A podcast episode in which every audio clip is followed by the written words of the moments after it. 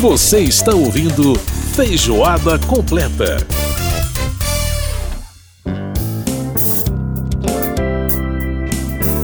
Estamos de volta com Feijoada Completa desta semana. Lembrando que você pode participar do nosso programa mandando suas críticas, sugestões, elogios e afins né, para o nosso e-mail, radio.câmara.leg.br. Repetindo aí para você, radio.câmara.leg.br câmara.leg.br, esse é o nosso e-mail. Você pode participar também pelo WhatsApp, manda pra gente a, o nosso seu WhatsApp aí através do 61 99978 9080. 61 99978 9080. Lembrando que o nosso programa vai ao ar às sextas-feiras às 9 da noite, tem reprise no sábado às 9 e meia da manhã, aqui pela Rádio Câmara em Brasília. Você pode ouvir a gente também pelas emissoras parceiras Rede Legislativa de Rádio e pela internet no www.radio.câmara.leg.br do Criador de quem nos fez, afinal, negar A gente está ouvindo a música Foco da Glaucia Carvalho, que a gente está homenageando no programa de hoje. A Glaucia Car Carvalho, essa música que tem uma pegada meio gospel, né? Gospel americano, assim, tem uma coisa meio black gospel. E, enfim, ela curtia muito esse estilo também, ouvia grandes músicos americanos, das, principalmente das igrejas americanas, né? E essa música tem bastante influência aí. A música se chama Elo, também está no álbum Porto, lançado pela Glaucia em 2001. Enquanto bichos santos, homem ou mulher, queira você, queira não. Muito bem, muito bem. Agora a gente vai falar de Copa do Mundo. Vamos falar de Copa do Mundo então no quadro Quem vai catar essa Copa. Quem vai catar essa Copa? Com Márcio Aquilissardi. Márcio Aquilissardi participando mais uma vez aqui do nosso Feijoada Completa, trazendo as novidades da Copa do Catar. E aí, Márcio, como é que tá? Tudo bem? Pois é, na expectativa, né, Edson? Um pouco mais de 100 dias para o início da Copa do Mundo. Pela primeira vez vai acontecer no segundo semestre por conta das condições climáticas do Catar. E tá todo mundo nessa expectativa para saber quem vai se destacar na Copa do Mundo, como é que vai ser essa primeira experiência no Oriente Médio, com todas as particularidades né, de uma Copa num país do Oriente Médio. Mas estamos com uma boa perspectiva para essa Copa, não é, Edson? Pois é, eu que, que essa semana, durante as, durante as minhas férias, tive o privilégio de assistir um jogo ao vivo no Estádio da Luz, lá no Benfica, o jogo entre Benfica e Newcastle, 3 a 2 para o Benfica na Eusébio Cup é, que é um dos eventos preparatórios né, para a temporada, a temporada europeia que vai começar agora em agosto. Então, assim, foi realmente uma experiência bacana, já mesmo curtindo esse clima gostoso de futebol internacional que vai desembocar aí em novembro na Copa do Mundo, né? É, o, Mas, o Benfica ele está disputando tá as fases preliminares, né, da, tá, Champions, da Champions League. League Está jogando essa semana mesmo é um time que todo mundo tem simpatia, não é? É, exatamente. Muito, e uma torcida muito forte, muito aguerrida lá em Lisboa. Eu tava no elevador, o cara, ninguém para o Benfica. é isso aí. Bom, Márcio, é, tem alguns temas para a gente tratar aqui é, sobre algumas questões importantes, inclusive você falando aí de Oriente Médio, falando de algumas questões, inclusive, que envolvem comportamento, né? Questão de bebida alcoólica, por exemplo, uma delas. Mas vamos começar falando sobre uma questão futebolística das quatro linhas, que é a questão da regra do impedimento que vai sofrer alterações com a ideia do impedimento eletrônico, né? Como é, Exatamente, como é, que tá é a FIFA quer implantar o impedimento semiautomático na Copa. Alguns campeonatos que vão começar, que estão começando agora nesse segundo semestre, já vão ter testes com, com esse impedimento semiautomático, mas em sua extensão total vai ser realmente na Copa do Mundo. Para você ter uma ideia, Edson, vai, vai ter 12 câmeras específicas para medir impedimento. E como é que isso vai acontecer? Eles vão rastrear a posição de todos os jogadores no campo, vão localizar em cada jogador 29 possíveis pontos de contato do corpo com a bola. E mais do que isso, 50 vezes por segundo. Olha a tecnologia que está por trás disso, né? Caramba. Então, sempre que houver um jogador possivelmente impedido, automaticamente a câmera vai, uma dessas câmeras vai avisar a equipe de VAR com um sinal sonoro e um operador do VAR também vai estar tá dedicado exclusivamente a esse impedimento automático. Uhum. E ao invés da, das famosas linhas de impedimento que tem hoje, vai ter um tratamento com imagem 3D tanto para os árbitros de estúdio quanto para o árbitro de campo verem exatamente como é que está a posição. E como é que vai traçar esse- essas imagens 3D? Vai ter um chip bem no centro da bola que vai perceber, que vai sentir o toque do jogador na bola. Tanto o toque do jogador que está fazendo o lançamento, quanto o toque depois do jogador que recebe o lançamento. Ou seja, é um troço impressionante.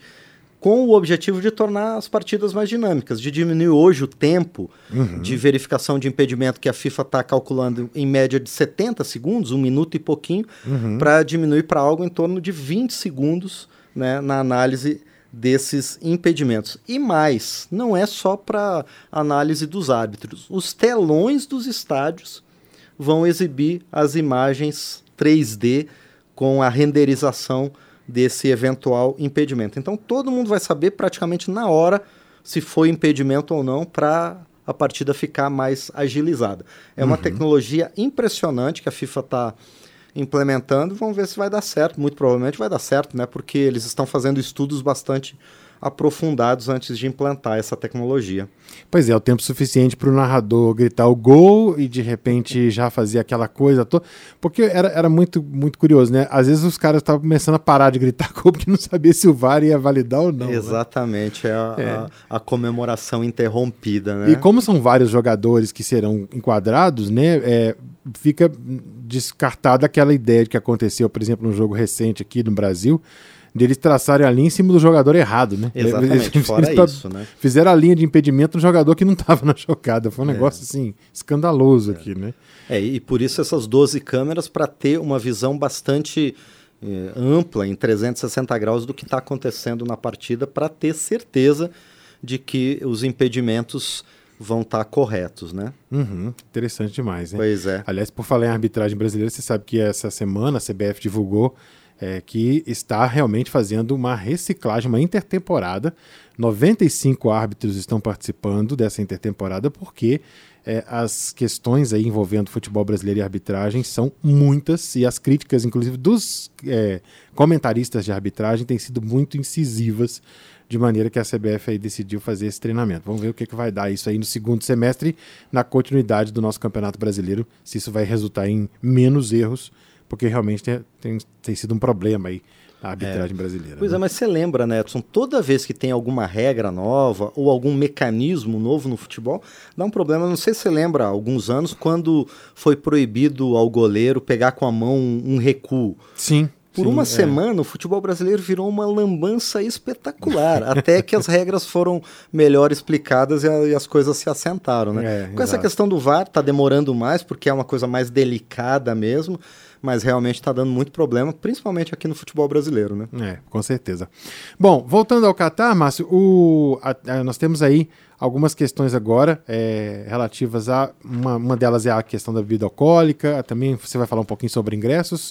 O que, que você quer trazer agora primeiro? Bom, para quem gosta de beber enquanto assiste um jogo, 99% né, das pessoas que bebem, eu não bebo, por exemplo, mas tudo bem, né? É, os estádios da Copa não terão bebidas alcoólicas. A FIFA já não anunciou oficialmente, mas já está preparando as diretrizes para não ter bebida alcoólica dentro dos estádios. Mas vai ter venda fora das arenas antes e depois das partidas, nunca durante as partidas. E ainda assim, em apenas em alguns locais, locais restritos. Por quê? Porque o Catar é um país muçulmano, muçulmano que tem controle bastante rigoroso né, sobre o consumo de álcool. Sim. Por outro lado, o futebol, assim como vários outros esportes, né, tem uma associação bastante forte né, com o consumo de bebidas alcoólicas, inclusive é, patrocinado, né, por Patrocinado, marcas de, de bebidas, Bebidas alcoólicas. né? alcoólicas, Uhum. Então, há ainda uma possibilidade que a FIFA está estudando de que alguns camarotes VIP nos estádios permitam o consumo de bebidas alcoólicas, mas isso depende de uma negociação bem forte com o comitê organizador local né, da Copa do Mundo eh, do Catar. A gente lembra, por exemplo, que em 2014 aqui no Brasil, em 2018 na Rússia, as legislações locais né, foram alteradas para permitir o consumo de bebidas dentro do- dos Dentro dos estádios, estádios. né? Uhum. que aqui também né, tem essa proibição e na Rússia mais ainda tinha essa, essa proibição. Mas o Catar é pior ainda, é mais rigoroso ainda, porque o consumo de bebida alcoólica em locais públicos é absolutamente Proibido, ilegal, né? Aham, Proibido. aham, é só, só é possível beber em alguns hotéis e bares que são definidos previamente para autorizar essa bebida. Então, a princípio, quem vai para a Copa do Catar, e são milhões de pessoas que estão indo, a gente fala sobre isso daqui a pouquinho, já vai sabendo que o consumo de bebida alcoólica vai estar bem restrito.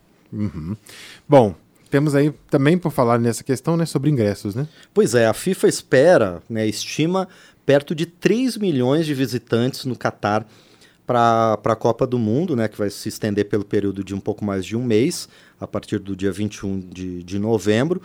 E disso, perto de dois terços dos ingressos já foram vendidos.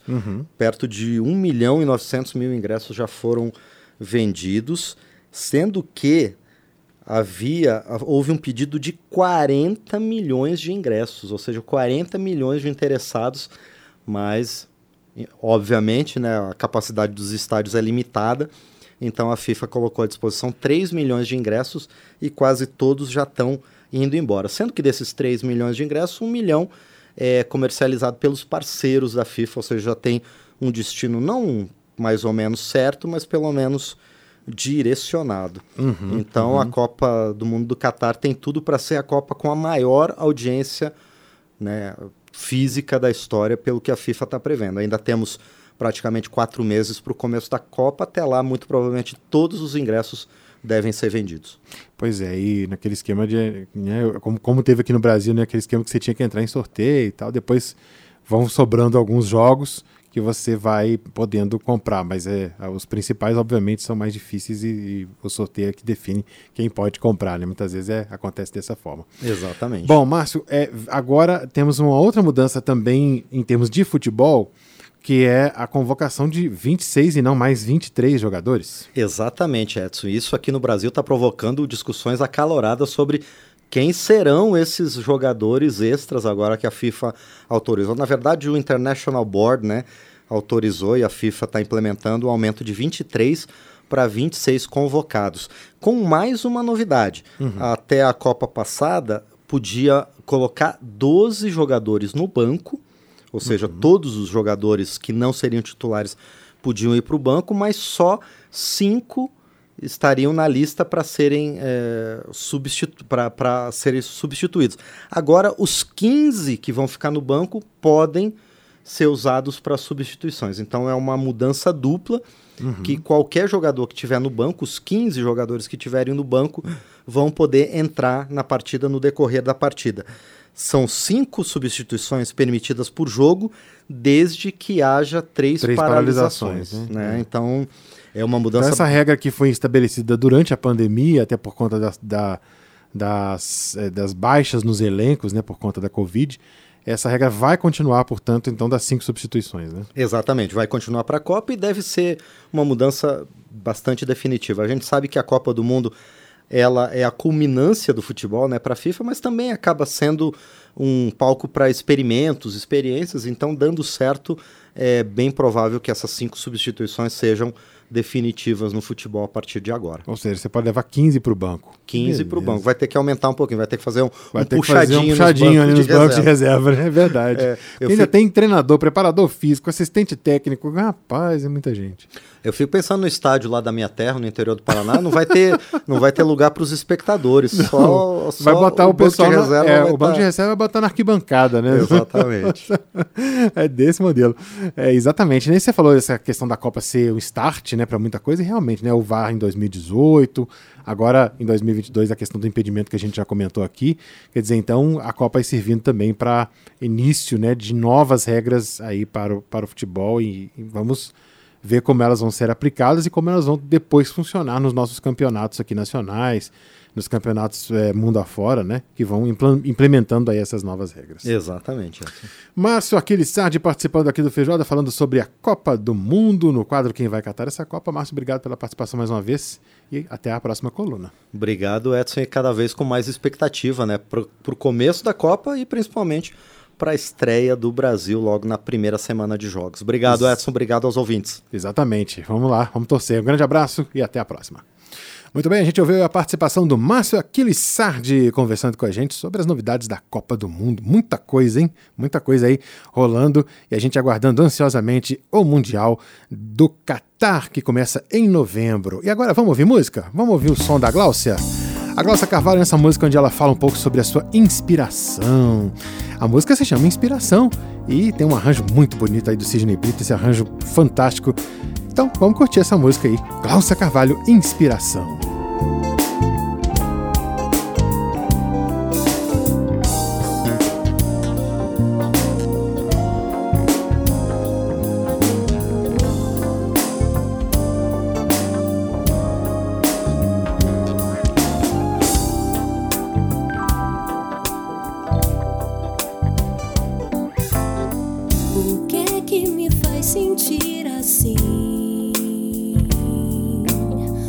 Como é que os acordes entram em mim? De mil sons eu ouço a linda sinfonia. No silêncio surge música, de noite e de dia. O que é que me faz ser alma? Na alma, sentir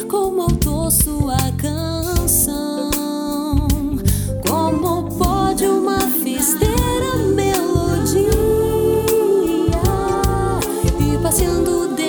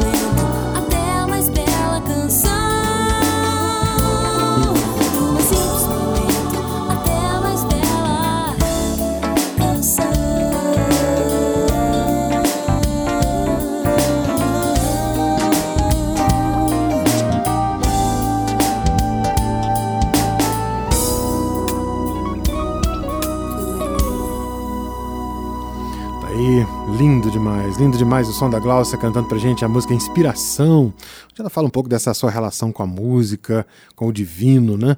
É, que se mostra aí como uma inspiração do trabalho da Glaucia. Realmente deixa uma saudade enorme e um legado precioso pra gente, essa nossa querida aqui de Brasília, Gláucia Carvalho, que a gente está ouvindo no programa de hoje. Vamos para o intervalo aqui no programa, a gente volta daqui a pouquinho.